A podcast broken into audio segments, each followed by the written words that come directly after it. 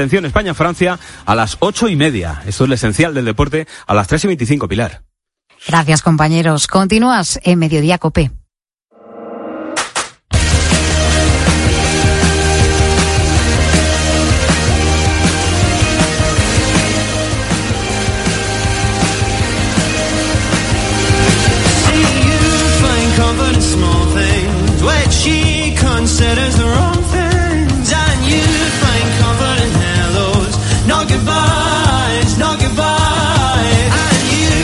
Vamos, que hay que resolver el reto Pedro Martín de la semana. Hola, Peter Martín, muy buenas. Buenas tardes, ¿cómo estamos? Ah, pues eh, eh, yo de puente no, pero como hay mucha gente que está de puente, tú dijiste que había que buscar un puente. Yo tampoco estoy de puente, ya estoy aquí dando el callo. Pues sí, un puente eh, medieval que está en una, en una capital europea que antes de que se acabara de construir, fíjate tú, el rey Wenceslao IV de Bohemia se enfadó mucho con San Juan Nepomuceno, un gran santo, y lo mandó tirar por el puente y sagó en el río Moldava, que es el río que pasa por esa ciudad. Ese puente tiene en Madrid un puente que tiene un nombre parecido, el puente Praga, que es el que atraviesa el Manzanares yendo hacia eh, Santa María de la Cabeza, y que lo podían haber hecho de cristal, porque ya que estás en Bohemia lo podían haber hecho de cristal, no, pero lo mm. hicieron de piedra. Y es un, pueblo, un puente muy bonito que creo que conoces y que te ha gustado mucho. Sí, señor, sí, señor. Y la solución es esta. Sobre el río Moldava en Praga se extienden 15 puentes y este es el más antiguo, el puente Carlos. Con sus más de 500 metros de longitud es el puente gótico más largo de Europa. Recibió el nombre El puente de Carlos en Praga. Sí, señor, qué puente más bonito. Qué bonito. Además sonando el Moldava de Smetana de fondo. ya para completar. Ganador, ganadora de la semana, ¿quién es, Xavi? Fran García, que nos decía, no hay otro más bonito en Europa. Fran García, pero el del Madrid, ¿no? El del Madrid, ¿no? yo creo que no es. gracias, Fran, gracias por escucharnos siempre. Y gracias a ti, Peter Martin, un abrazo grande, ¿eh? Buen fin de semana a todos. Bueno, me está diciendo Melchor que está a punto de sentarse en la sala de prensa de Valdebebas, Carlo Ancelotti. Así que a la vuelta, en un par de minutos, estamos escuchando al entrenador del Real Madrid en la previa del partido de mañana frente al Betis. Muchas preguntas seguro para él.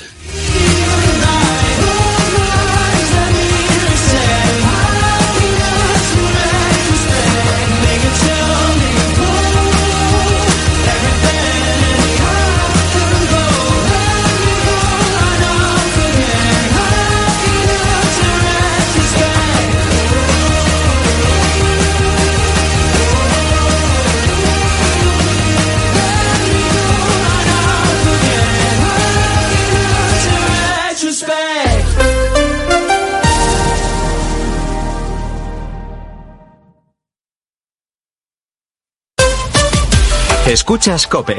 Y recuerda, la mejor experiencia y el mejor sonido solo los encuentras en cope.es y en la aplicación móvil. Descárgatela.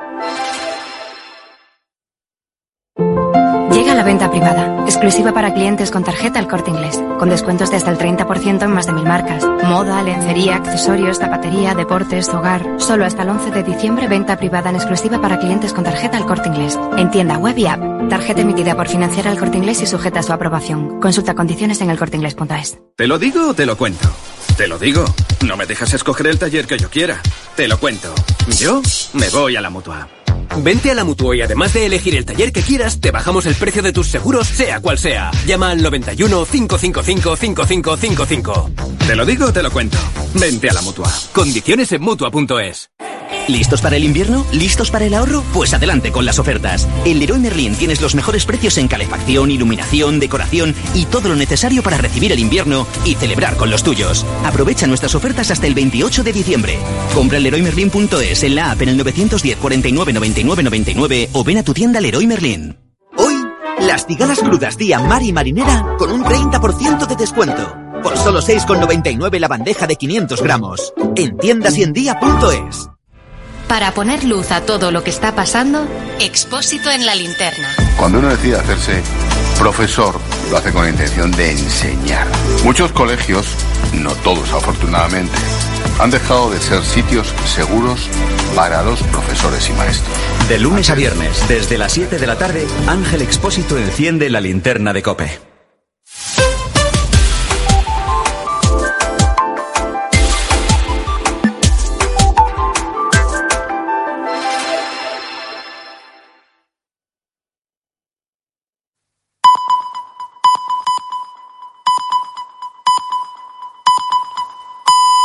Tres y media de la tarde, dos y media en Canarias.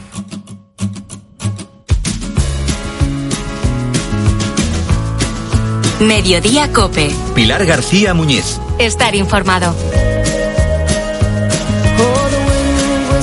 A esta hora, el Papa Francisco está previsto que visite la Basílica Santa María la Mayor de Roma para regalar a la patrona de la ciudad, la Virgen Salus Populi Romani, una rosa de oro en esa basílica, minutos antes de dirigirse a la Plaza de España para rezar a la Inmaculada. Y precisamente algo que ver con ella tiene nuestra siguiente historia porque hay un malagueño que va a pintar la única catedral católica del país, la Catedral de la Inmaculada Concepción. Está en China, al este de China, un país en el que tan solo el 0,01% de su población es católica. Pero esto en China es mucho, ¿eh? 14 millones de personas. Te vamos a contar la historia de Raúl Berzosa, un genio de la pintura que está especializado en el arte sacro, es decir, en temática religiosa. Raúl ha pintado en todo el mundo, ha conocido al Papa Francisco, a Benedicto XVI, y ahora es el encargado de pintar el trasaltar de la Catedral China. Este pintor tiene 44 años, vive en Málaga y desde que era pequeño le gustaba pintar y dibujar, sobre todo cómics que llegaba a vender a sus compañeros de clase.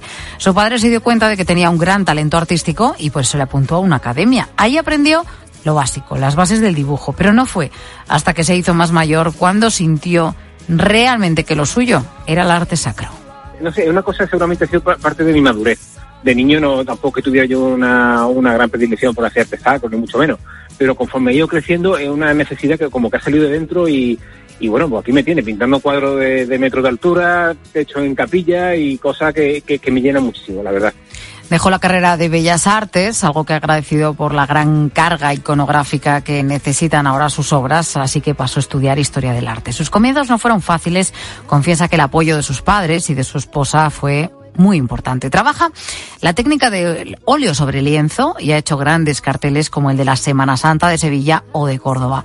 Su estilo bebe de los clásicos. Una pintura figurativa, realista, bebe de, de, los clásicos, por ejemplo, del barroco, pero una pintura que se diferencia, por ejemplo, en el colorido, las composiciones no son exactamente iguales y claramente cuando ve una obra dice, esta persona bebe de lo clásico, pero sin embargo sabe que es de hoy en día. En eso estamos, en una cadena de transmisión de no olvidar lo, de dónde venimos.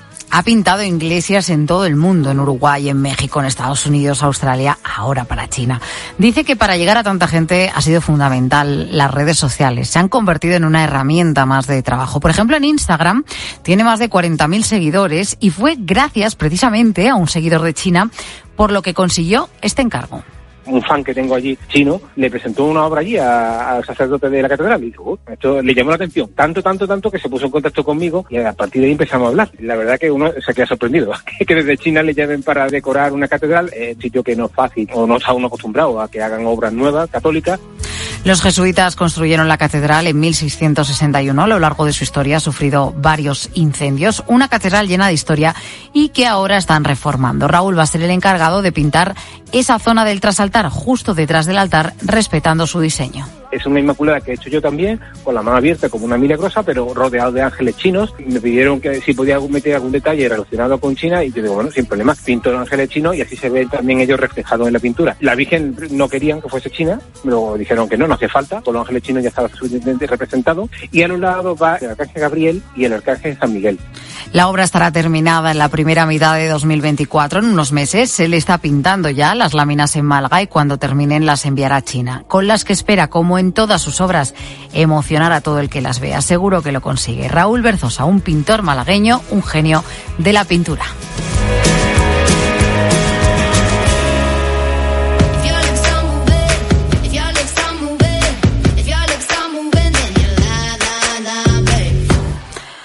Oye, ¿quién dijo que una mercería no era un negocio rentable? ¿O quién dijo eso de, ah, es que eso es un negocio antiguo? ¿Quién dijo que los comercios tradicionales no podían reinvertirse? Para todos aquellos los que algún día pensaron o dijeron eso, aquí va la crisálida. Hoy algo sencillo para un día complicado. Vamos a abrir esta caja que no sé lo que tiene. Polvo en grandes cantidades. Pero Dentro no sé lo que tiene. La crisálida es el ejemplo perfecto de negocios que se reinventan para sobrevivir y este al que escuchas es su propietario. Porque esta mercería, una de las más antiguas de La Coruña, es una sensación en tienda física, online y también en redes sociales como en TikTok que has podido comprobar. Me vine a comprar unos hilos y me quedé con la mercería entera. Es lo que dice su propietario Ramón Santos cuando le preguntas por qué él, un joven gallego, decide en 2018 hacerse con esta mercería tan antigua. No estaba en su hoja de ruta profesional, pero oye, se le presentó la ocasión y dijo, no la puedo dejar escapar. Hoy en día es famoso, como decimos en TikTok. Ramón, buenas tardes, ¿cómo estás? Buenas tardes, pues muy bien, aquí. Encantado Oye, de, yo de no, estar sé- con vosotros. yo no sé cómo, cómo estás despertando tantísimo interés entre la gente hablando de botones nacarados, de calcetines antiguos, de muebles antiguos. Eh, ¿a qué, eh, ¿Te crees a que se debe de alguna forma tanta, tanta cariño ¿no? de la gente? Pues no lo sé, a mí si me lo cuentas hace un año yo no me lo hubiese creído esto. La verdad es que todo lo que me está sucediendo está siendo muy positivo y el balance es, es estupendo. Yo creo que hay una mezcla un poco de todo. En la curiosidad de las personas por ver las cajas que yo enseño, pero también lo evocador que es eh, pues la mercería, ¿no? Pues mm, los botones, las cintas, los encajes, al final evocan recuerdos de, de nuestra infancia, de nuestra ni- niñez, de personas queridas que se dedicaban a la costura y que convivían con nosotros. Bueno, yo creo que es una mezcla perfecta entre todo que si lo quiero hacer no me sale. Pero ha salido, ha salido. Menudo tesoro tienes detrás de, de esos mostradores. Hay cajas y cajas, vamos, con, con muchísima solera, además de polvo, como decías en el, en el vídeo. Eh, yo no sé si sabes lo que tienes dentro, o sea, si, si sabes cuál es tu tesoro más preciado o todavía te sigues sorprendiendo con algo de lo que abres y descubres. Yo, eh, a ver, más o menos sé lo que hay, ¿no? Porque las cajas están rotuladas, entonces si pone cinta, pues normalmente hay cinta, pues cinta X, pues la que sea. Si pone botones, son botones. Eh, yo siempre eh, eh, tengo el, el pensamiento y a veces sueño por las noches de que voy a encontrar algo maravilloso o, o- o cosas que me sorprendan muchísimo. Eh, pues no lo sé. Eh, Al final lo, lo que más encuentro es polvo, es humedad, porque bueno, esta ciudad que estamos, que es Coruña, que está bañada por este maravilloso océano Atlántico, es muy húmeda. Y el cartón, pues, mm, no sucu- bueno, no resiste bien al, al paso del tiempo y a la humedad, pero bueno, eh, yo creo que lo enseño bien y, y intento contarlo con toda la pasión que yo tengo hacia, hacia, estos, este, hacia este tipo de productos y hacia este negocio, ¿no? También el respeto que siento hacia una mercería que tiene 80 años. Por eso al final también me la quedé, ¿no? Bueno, conseguí eh, coger el traspaso. Eh, bueno, mm, es también una mentalidad, es una forma de ser. Yo creo, bueno, mm, no sé, es una mezcla, ya te digo, es una mezcla extraña que, que entre que me gusta mucho el vintage y lo que hay ahí y, y- y- y todo esto, bueno, eh, no sabe. Tú eres, tú eres patronista, ¿no? Creo. ¿no? Así es. Yo soy Em, patronista de y un día cambias eh, por estar el- al otro lado de- del mostrador. Eh, la costura sigue ahí, pero claro, mm, tú ves en la gente interés, hay alguien que te puede decir, es que has cambiado mucho, ¿no? Porque no es lo mismo estar a un lado que al otro. La verdad es que no. Pero bueno, yo vengo del textil y esa es mi historia. Por eso yo también tengo una mercería. Yo no me imagino a nadie que no sepa de textil o de confección o de arreglos estar al frente de una mercería. Yo también eh, ofrezco una atención muy profesional ¿no? a la gente que viene, porque al final yo también soy profesional. Eh, después, bueno, eh, no sé qué me habías preguntado. Me fui por eso. Ah, bueno, esto forma parte de la divulgación también que hacemos en, en- en la mercería y también tenemos clases de costura y también, pues mira, el- el- en febrero viene Maya Hansen, que es diseñadora, Ujú. de, eh, viene a enseñar corsetería a la mercería, que está genial. Bueno, la divulgación es importante, ¿no? Para, Pero para continuar con... Sí. no sé si la costura sigue despertando interés, me refiero, que igual hay alguien que está pensando en una mercería y dice, "Mm, es que esto es un negocio algo antiguo. Mira, hay público de todo tipo. Pues las personas que tienen la necesidad de arreglarse una prenda de ropa, que eso a todos nos ha pasado en algún momento en la vida, de que se nos cae un botón o necesitamos coser un desgarrón o lo que sea. Bueno, es una fortuna que estando en su casa piensen en mí para venir a mi, a mi tienda. Bueno, gracias también a la divulgación, pues es genial.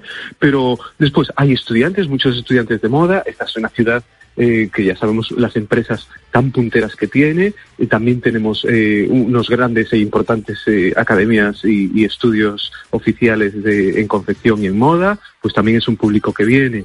Después hay una gran afición de, de personas que se dedican de manera aficionada pues a la costura, a las labores, pues ese es otro público que también tenemos. Uh -huh. Y después, bueno, mm, gracias a las redes sociales y esta repercusión, pues viene mucha gente que mm, aún queriendo venir a comprar, no sabían qué venir a comprar y enseñando las cosas que tenemos. Claro, es que hay mucha gente que, que, le gusta mucho este tipo de comercios o que lo asocia con recuerdos de haber acompañado de infancia, a su madre, a su abuela. Sí recuerdos de infancia y que muchas veces quieres ir a un negocio de este tipo. Bueno, yo siempre digo que ir a, a, negocios pequeños y a tiendas es un acto de fe, muchas veces, porque no sabes ni la dinámica del comercio, si hay que hacer cola, si hay que coger número, si le tengo que pedir al chico, si puedo tocar las cosas, si puedo mirar y no comprar.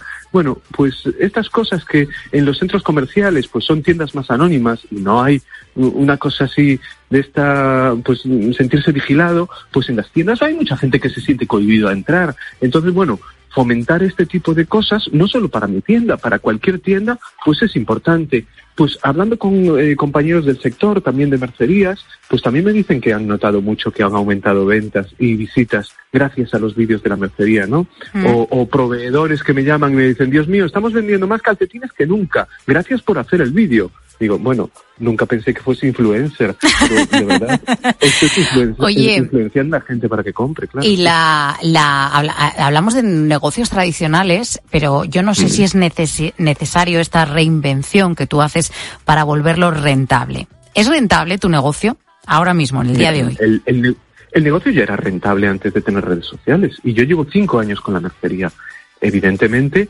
eh, este tipo de negocios, eh, hay una mercería casi por barrio o en todas las ciudades hay dos o tres mercerías. Quiero decir, son, son eh, negocios actuales que, que están en la actualidad. Por eso también las redes sociales. Mi negocio es rentable, evidentemente. Si no, no estaría, no estaría tan feliz y tan contento. Pues las preocupaciones serían serían otras y mucho más serias, porque yo al final le debo dinero a un banco y, y tengo... Como y todo tengo, el mundo, claro, claro. Y tengo compromisos con mis empleados eh, de pagarles el sueldo o con el alquiler del local. Bueno, oye, mm, son cosas que yo tampoco tengo un capital. Yo no llego a los 40 años, no, no he tenido un gran trabajo eh, que pudiera tener un capital, ni soy de una familia que tenga muchos recursos, ¿sabes? Entonces yo no cuento con un gran capital detrás que, que me esté ayudando. Respaldando, nosotros ¿no? de nuestro, claro, eh, respaldando y nosotros vivimos de nuestro día a día y de lo que ingresamos.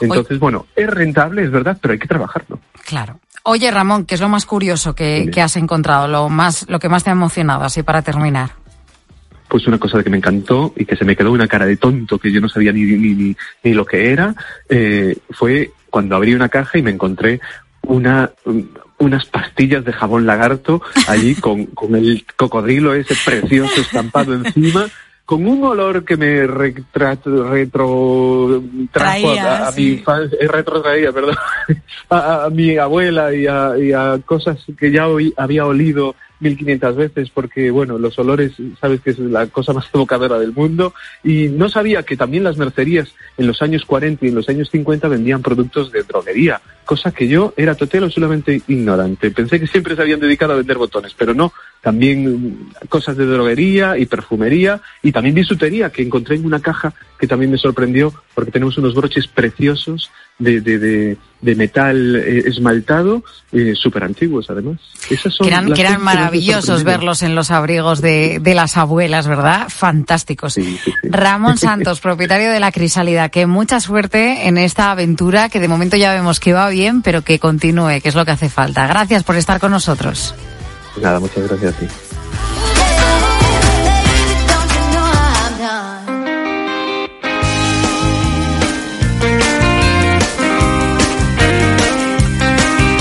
Mediodía Cope. Pilar García Muñiz. Estar informado. Algo lo que me invade. No sé tú, pero yo en la nevera suelo tener huevos, algo de carne, leche, verduras, fruta, por supuesto. Para que todo eso llegue al mercado, al súper o a mi nevera, pues tiene que haber un ganadero, un agricultor, que ha tirado ha echado horas en el campo trabajando. Son profesiones complicadas, levantarse cuando no ha amanecido, terminar cuando es de noche, pasar frío, pasar calor y no disfrutar como el día de hoy, ¿no? De un día festivo. Pero el caso es que la ganadería, la agricultura sufren de algo en común, la falta de relevo generacional. No tienen a jóvenes que quieran dedicarse a ello y eso está provocando que muchas explotaciones echen el cierre. Pero claro, siempre hay excepciones. Alba tiene 25 años y tras pasar cinco años en Granada, donde se licenció en Ciencias Políticas, ha vuelto a Casa Bermeja, un municipio de 3.500 habitantes en la provincia de Málaga, el pueblo que la vio nacer. Alba se encarga nada más y nada menos que del cuidado de 480 cabras. Alba, buenas tardes. Hola, buenas, ¿qué tal? Hablábamos de jóvenes que aspiran, pues yo que sé, a trabajar en empresas, en robótica industrial, en la industria. ¿Tú en qué momento, una veinteañera, con la carrera de ciencias políticas, dices que me vuelvo al campo a cuidar de las cabras? Bueno, eh, nunca te desvinculas, ¿no? Al, final teníamos el negocio en casa y cuando termino en la universidad me doy cuenta de que todo el mundo aspira a algo que no que nos está desnaturalizando. Y yo tenía un, trabajo totalmente natural en mi pueblo, tranquila, en mi casa y con mis animales que, que me produce pues, mucha satisfacción, es un trabajo duro como tú decías antes, pero también es un trabajo que te, que te brinda muchas muchas cosas bonitas y, y me quedo con lo bueno, además un trabajo que de la mano de la robótica y de la mano de las nuevas tecnologías está implementando muchas nuevas herramientas de trabajo que nos facilitan también eh, nuestra labor día a día. Cosas eh, malas, como que, por ejemplo, podríamos decir, más allá de lo duro de, de, a veces del frío de estos tiempos, que por ejemplo hoy, un día de, de, la Inmaculada, uno no se tome fiesta, como hacen los ganaderos de España, porque los animales tienen que seguir comiendo. Cuéntanos cómo es tu día a día, cuéntanos un poquito. Bueno, pues nosotros nos hemos levantado esta mañana a las seis. Fíjate. Eh, hemos tomado el cafelito y nos hemos ido para la explotación. Eh, hemos empezado a ordeñar. Eh, ordeñamos ahora mismo unas 200 cabras. Y después de ordeñar le hemos puesto su comida y ahora mismo estábamos poniendo el agua y nos vamos para la casa. Y después a la tarde otra vez la misma rutina. Además tenemos chivitos pequeñitos, hay que estar pendientes de que no les pase nada, de que hayan comido, de que estén todos bien, despertarlos para que coman. En fin, un, trabajo también extra en, determinadas temporadas. Claro. Decíamos, Alba, que por ejemplo uno de los inconvenientes, más allá del frío o de, las horas que se echan, ¿no? De, de trabajar los días festivos, tiene en cambio cosas, aspectos positivos. Yo creo que la mayor envidia que nos dais a los que vivimos todos los días en una ciudad es el estrés, ¿no? La tranquilidad con la que se vive allí. ¿Me equivoco o no? No, no te equivocas. Yo que vivido en ciudad era lo que más echaba de menos. el estar aquí en mi casa tranquila. Hoy que aquí hay un nubecita, pero hace un poquito de sol, el disfrutar de estar solecito cuando sale tranquilo, sin un coche, y sin nadie que, que, que, te transmita prisa, ¿no? Porque al final entre nosotros mismos nos, nos contagiamos cuando vemos a la gente, mucha gente alrededor corriendo con prisa, nos la contagian a nosotros mismos. La verdad que sí, es inevitable. Vemos a la gente corriendo en el metro y salimos todos de golpe, tun, tun, tun, tun, tun, ¿verdad? Y se, simplemente aunque, aunque uno trabaje muchas horas, las trabaja de otra manera, ¿verdad? Sí, sí, se lleva mucho más fácil. Oye, Alba, ¿por qué crees que otros jóvenes no quieren dedicarse a la agricultura o, a la ganadería o, vivir en, pueblos pequeños de la España vaciada?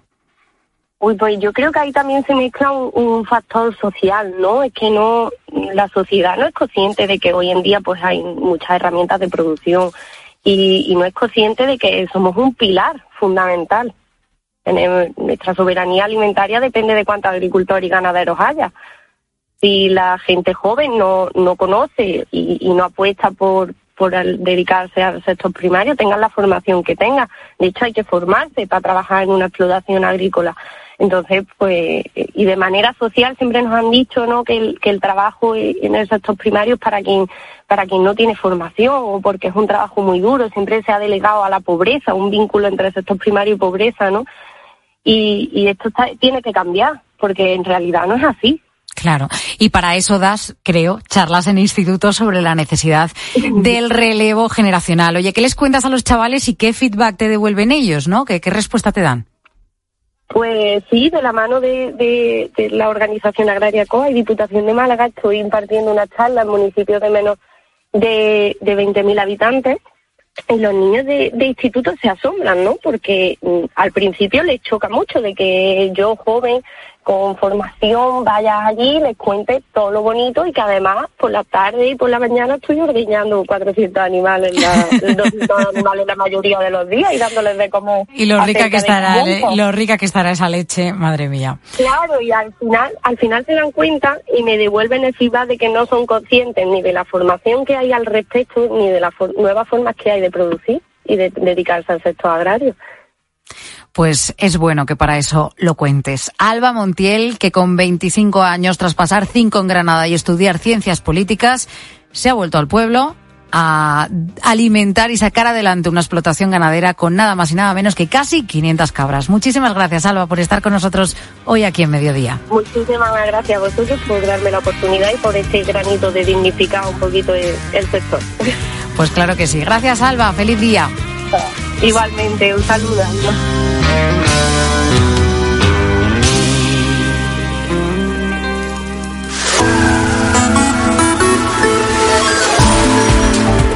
Días mundiales hay para todo, pero hoy celebramos el Día Mundial de Viajar en el Tiempo. Y hoy os hemos estado preguntando a vosotros, los oyentes de Mediodía Cope, a dónde os hubiera gustado viajar. Ángel Correas, buenas tardes. ¿Qué tal, Sofía? ¿Cómo estamos? Muy buenas. ¿Y qué nos han contado?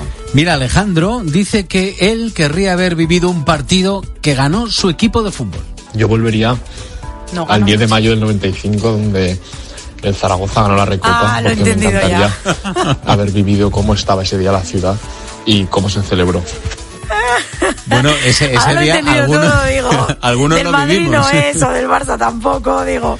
No, no, no, no. El, el gol de Najim que le metió al Arsenal precisamente Bueno, bueno, bueno. y Yo aquel día, aquella noche, eh, mi madre me dejó por primera vez en mi vida, yo era pequeñita, igual tenía nueve o diez años, y me dejó por primer día, aunque tenía colegio, acostarme tardísimo, porque Pues pa- terminó pasadas las 12 de la noche. Bueno, Aquello pues este, este oyente queda claro que es del Real Zaragoza. Bueno, Patricia de Castellón viajaría en el tiempo para salir a la calle y gritar, ojo, ¡viva la Pepa! A mí me gustaría viajar al pasado y vivir un hecho histórico. Por ejemplo, el del 19 de marzo de 1812, cuando se aprobó la primera constitución aquí en España, la conocida como la PEPA. Mira, es lo que le gusta a Patricia. A Marisa, en cambio, lo que haría es volver al pasado, pero para conocer a una gran artista. A ver de quién Me se hubiera trata. gustado conocer a Ana Paulova. Me encanta el ballet.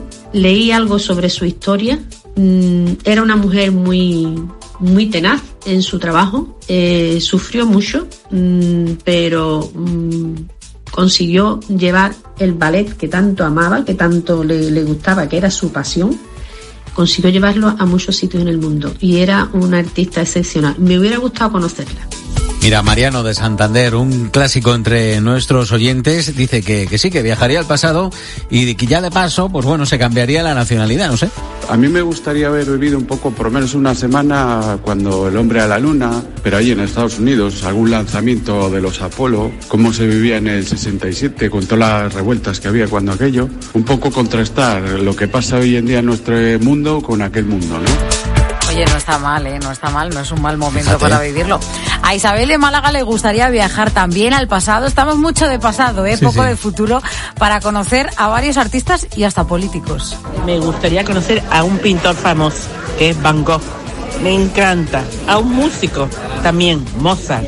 Y a un personaje histórico, David Ben Gurion. Me encantaría. Y Golda Meir, ¿eh? También me apasionaban. Fíjate. Hay gente muy interesante en el pasado. Fíjate, hombre, eh, decimos de viajar al pasado porque sabemos lo que ocurrió, pero no sé si un viajero en el tiempo que viaje desde 2023 a 1969, por ejemplo, con el tema de la luna, lo viviría igual sabiendo lo que ocurrió. ¿Me entiendes? Eh, que los que lo vivieron es que eso entonces no, no, claro, sabían lo que iba a pasar. Esa emoción yo creo que se perdería. Pero bueno, Manuel de Zamora dice que si pudiera viajar en el tiempo, él lo haría a lo grande. Y a mí me gustaría, pues, estar en las legiones de Julio César. Fíjate. O en las tropas macedonias de Alejandro Magno y vivir aquellas conquistas y todo aquello.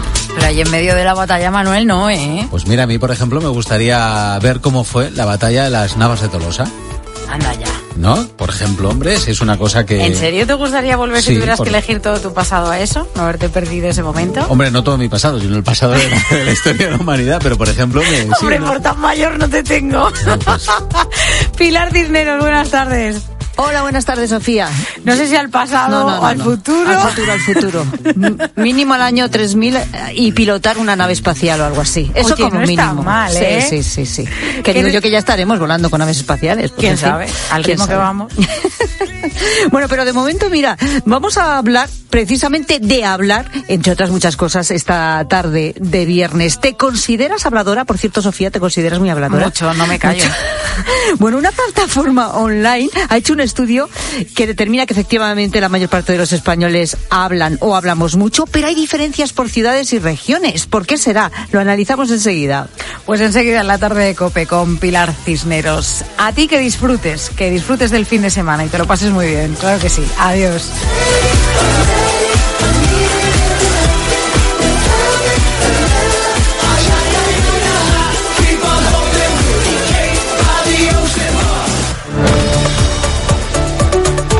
Mediodía Cope. Pilar García Muñiz. Estar informado. El deporte se vive en el partidazo de Cope con Juanma Castaño. Albelda, hola Albelda, muy buena. ¿Tú qué dijiste? Yo dije que Atlético de Madrid iba a ganar la liga. ¿Lo sigues diciendo? Creo que sí, si gana el partido contra el Sevilla se queda a cuatro puntos, la misma distancia que tiene el Barça respecto al Madrid, ¿por qué no? Está Mónica Marchante. Hola Mónica, muy buenas. ¿Qué tal? Muy buenas, Juanma. Que marcaba a Joao Félix, yo lo tenía bastante claro. Si Joao Félix hace el resto de partidos de liga que le quedan como el que ha hecho hoy, desde luego el Barça puede ganar la De liga. lunes a viernes, desde las once y media de la noche. La mejor información deportiva y el mejor análisis lo encuentras en el partidazo de Cope con Juanma Castaño, el número uno del deporte. Uf, empieza el frío. Y por si fuera poco, crack, luna rota. No. Pero ¿sabes qué? Al mal tiempo, crystalbox.es. Hice clic y en un plis, listo. Pim pam. Crystal crack. ¡Crystal Box! Arreglamos las lunas de tu coche en un plis. En el año 1011, el conde de Castilla reconquista las tierras de la Ribera del Duero. Diez siglos después, familia Fernández Rivera, fundadores e impulsores de la Ribera del Duero, elaboran uno de sus grandes vinos en homenaje a ese momento histórico. 1011. Un vino vanguardista, fresco, frutal, elaborado con uvas 100% tempranillo y envejecido en barricas de roble americano. ¿Te lo vas a perder? 1011. familiafernándezrivera.com Su alarma de Securitas Direct ha sido desconectada. Anda, si te has puesto alarma, ¿qué tal? La verdad que muy contenta. Como me paso casi todo el día fuera de casa trabajando, así me quedo mucho más tranquila. Si llego a saber antes lo que cuesta, me la hubiera puesto antes. Protege tu hogar frente a robos y ocupaciones con la alarma de Securitas Direct. Llama ahora al 900-666-777. Escuchas Cope. Y recuerda, la mejor experiencia y el mejor sonido solo los encuentras en cope.es y en la aplicación móvil. Descárgatela. En Fundación Telefónica formamos, orientamos y asesoramos responsablemente en competencias digitales para que todas las personas desarrollen su potencial y hagan frente a los retos del presente y del futuro. Esta es la digitalización inclusiva que nos hace más humanos. Fundación Telefónica. ¿Que tu coche te mantiene el asiento calentito? El mío tiene mantenimiento gratis. Contrata tu seguro de coche con Berti desde solo 180 euros al año y tendrás revisiones y mantenimiento totalmente gratis durante un año entero. Y eso no te calienta, pero es cómodo. Berti, ahorra tiempo, ahorra dinero. Llega la venta privada, exclusiva para clientes con tarjeta al corte inglés, con descuentos del 15% en una selección de electrónica y electrodomésticos. Consulta con nosotros las marcas y los modelos participantes. Solo hasta el 11 de diciembre, venta privada en exclusiva para clientes con tarjeta al corte inglés. En tienda web y app. Tarjeta emitida por financiar al corte inglés y sujeta a su aprobación. Consulta condiciones en elcorteinglés.es. La radio es más radio cuando nos escuchamos. Por eso en Herrera en Cope queremos que nos cuentes tu historia. Juan, buenos días. Hola, buenos días. Cuando yo tenía 11 años, pues lo mismo me hicieron el orientador del colegio, eh, pues los test que se hacían en su momento, lo que me dijeron que yo no serviría para estudiar, que no llegaría a nada y que es mejor que, bueno, pues que dedicarse a, a otra cosa. Bueno, pues yo con 50 años eh, soy arquitecto, soy ingeniero y tengo dos máster. A las 10 de la mañana, en la hora de los fósforos, estamos más cerca de ti. De lunes a viernes, desde las 6 de la mañana, Herrera en Cope.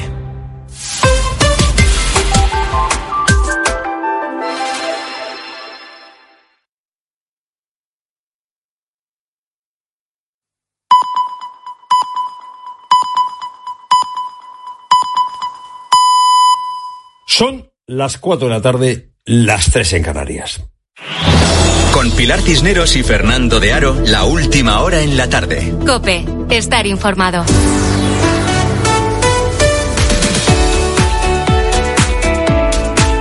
Muy buenas tardes a la gente, gente, en este día de la Inmaculada Concepción, el día de las Conchitas, el día de las Macus, de las Inmaculadas. Eh, esta fiesta tiene que ver, pues, con eh, la culpa, el pecado. Eh, María, libre de pecado desde su concepción. Amando de Miguel decía que los españoles oscilamos entre el narcisismo y la depresión por el sentimiento de culpa. La cuestión de la culpa sigue estando muy presente en nuestra sociedad. Quizá sean el anverso y el reverso de una moneda. El narcisista a ratos piensa que no tiene ninguna culpa, no ha cometido ningún error, y el depresivo por sentimiento de culpa queda aplastado porque no es capaz de ver más que sus errores. Y decían, o dicen, que la culpa no tiene actualidad, tiene toda la actualidad del mundo. Bueno, pues se nos va, se nos va Nadia Calviño, ya, ya eh, por fin eh, ha sido designada como presidenta del Banco Europeo de Inversiones. Nadia Calviño llegó al gobierno como una especie de mirlo blanco. ¿eh? Tenía la vitola de ser una persona independiente con el prestigio de su larga carrera en las instituciones europeas. La verdad es que como eh, vicepresidenta y como ministra ha tenido que hacer frente a situaciones muy difíciles, a la pandemia, a la inflación, y durante este tiempo hemos visto cómo su perfil dejaba de ser cada vez menos técnico y cada vez más político. Nadia Calviño no pertenecía al Partido Socialista y sin embargo la hemos visto hacer las defensas más apasionadas de Sánchez y las críticas más duras a Feijó. marrullero y, y mentiroso. Y así lo, así lo digo. Calviño, como ministra de Economía, ha ejecutado, sin poner ningún tipo de límite, lo que le mandaba, lo que le indicaba su jefe, el presidente del gobierno. Prueba de ello es lo que ha sucedido con los impuestos a la banca y a las empresas energéticas. Sánchez puso en marcha estos impuestos en un momento en el que creía necesario llevar a cabo el enésimo giro a la izquierda. Y Calviño, a pesar de que esos impuestos eran muy poco pertinentes, eh, los puso en marcha y luego ha estado dispuesta incluso a defender que esos impuestos se queden en nuestro ordenamiento jurídico. Repsol ha acabado denunciando la falta de estabilidad del marco regulatorio, las críticas del presidente de Yosuyon Imaz a lo que estaba haciendo el gobierno, es decir, la ministra Calviño, han sido o fueron muy contundentes. Incluso hablaba de llevarse parte del negocio de Repsol fuera de España. La confrontación de Calviño con el mundo empresarial ha sido constante. Cuando eh, Sánchez acusó a unos poderes económicos muy oscuros de intentar derrocarle, ella no dijo ni mu, a pesar de que era una teoría conspiranoica contra el mundo empresarial. Calviño ha intentado, eso sí, ponerle freno a las políticas populistas de Yolanda Díaz. Por ejemplo, pensemos o recordemos lo que pasó con el salario mínimo interprofesional. Yolanda Díaz quería subirlo a toda costa y Calviño, que hombre, de economía sabe, decía, no me subáis de esta manera el salario mínimo interprofesional, que va a ser contraproducente para la creación de empleo. No le hicieron ni caso. Y ella se cayó y aceptó. Lo mismo ha pasado en los últimos días con el debate en, en torno a la cuestión del de, eh, subsidio de desempleo. Calviño, también con buen criterio, eh, señalaba que había que reformarlo porque así lo pedía Europa, había que ir pensando en hacer, digamos, una reducción del salario, eh, del subsidio, ¿no? Del salario que perciben los, trabaja los que no tienen trabajo, porque eso podía fomentar que la gente tuviese una búsqueda más activa de trabajo. Bueno, una buena idea de Calviño, si Calviño ha tenido buenas ideas, pero Yolanda ya dijo que no y fue que no. Se va Calviño después de una gestión sometida a Pedro Sánchez y sometida a Yolanda Díaz. Es lo primero, lo único. Buenas tardes, Pilar Cinderos. Buenas tardes, Fernando. Buenas tardes a todos. Hoy hemos disfrutado de uno de los días en los que el precio de la luz ha estado más barata en lo que llevamos de mes. Contramos de menos de 5 euros el megavatio hora. Mañana la luz nos costará más de 35 euros. Esto es un 62% más que hoy, Claudia Cid. Este precio viene empujado por una menor presencia de las renovables en la generación de energía, aunque los ciclos combinados, la quema de gas, que es la tecnología más cara, seguirán sin tener protagonismo en el día de mañana. Su precio más alto, de 76,27 euros el megavatio hora, se registrará entre las 7 y las 8 de la tarde. Y el más barato, de 16 euros con 66 céntimos, será entre las 4 y las 6 de la mañana. En estos nueve primeros días de diciembre, el precio medio del pool eléctrico es de 82 euros con 80 céntimos el megavatio hora, un 82% más barato que la media de diciembre de 2022. Y el cuerpo sin vida de un hombre ha aparecido en la orilla de una playa de San Fernando, en Cádiz. Se ha encontrado en avanzado estado de descomposición y ha ocurrido un día después de que Salvamento Marítimo recuperara otro cuerpo flotando también en las aguas de Cádiz. Y hoy es 8 de diciembre, Día de la Inmaculada Concepción. Es el día en que muchos españoles aprovechan para decorar sus casas de Navidad y poner el Belén. En Rute, un pueblo de Córdoba, un obrador de pasteles hace también el suyo cada año preparan un espectacular nacimiento temático de chocolate. Nos lo ha explicado Jorge Garrido. Él es el chocolatero encargado de diseñar el Belén. Bueno, pues este año en concreto hemos utilizado unos 1.600 kilogramos de chocolate. Madre del amor chocolate hermoso. blanco, chocolate negro, chocolate con leche. Desde que comenzamos la elaboración, que comenzamos después de Semana Santa, fíjate que trabajamos durante toda la primavera y el verano y estamos siempre a una temperatura inferior de 22 grados. Y como es tradición en el Día de la Inmaculada, el Papa Francisco llega en estos momentos a la Plaza de España en Roma para el homenaje a la Purísima. Hace unos minutos ha visitado la Basílica de Santa María la Mayor para rezar por el fin de la guerra.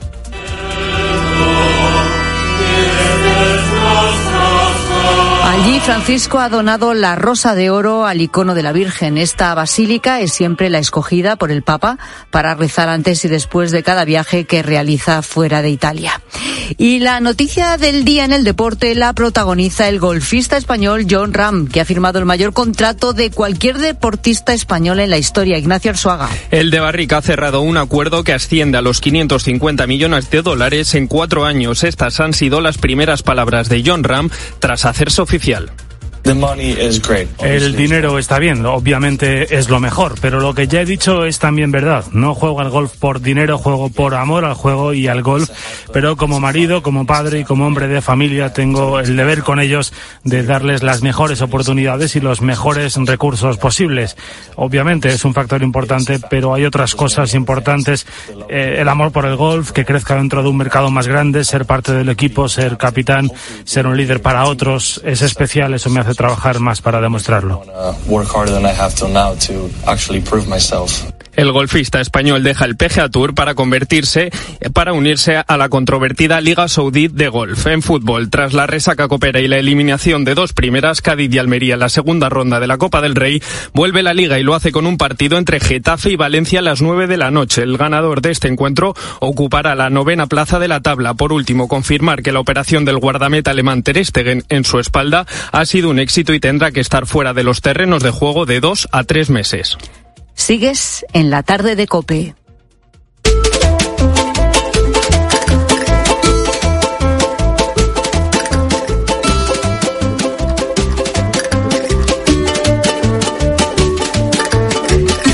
Imagínate que es un día normal, un día cualquiera, de esos en que sales de tu casa y al entrar al ascensor, pues hombre, lo normal, ¿no? Te encuentras con algún vecino. Quizá en el ascensor no te da tiempo a mantener una conversación muy larga, pero al abrir la puerta, de casualidad es que además te cruzas con el portero. En ese momento, este aprovecha para darte el paquete que te recogió hace unos días y claro, hombre, tampoco lo vas a coger e irte sin más. Así que le das un poco de conversación. Cuando por fin consigues salir de casa, y ya dices, oye, es que voy a llegar tarde al trabajo, ya verás tú. entonces coges y, y, vas un poquito más deprisa, ¿no? Y, y, llegas al trabajo. Hombre, ahí la verdad es que ya es imposible, ¿no? Digo yo, evitar mantener una conversación por corta que sea. Todo esto te suena, ¿no? Bueno, y es que, no sé, ¿alguna vez te has parado a pensar con cuántas personas hablas realmente a lo largo del día y durante cuánto tiempo? Según un reciente estudio, hablamos con una media de seis personas al día. No sé si te parece mucho o poco, la verdad. En España, más de la mitad de los ciudadanos, fíjate, se considera hablador, pero ojo, depende mucho de cada comunidad autónoma y hasta de cada ciudad. De los 19 puestos estudiados, el ranking lo encabeza la ciudad de Córdoba y lo cierra. Ponte a pensar. Barcelona, que a lo mejor dices, oh, pues, no sé, ¿por qué? ¿Por qué? ¿Por qué Córdoba arriba? ¿Por qué Barcelona abajo? ¿no?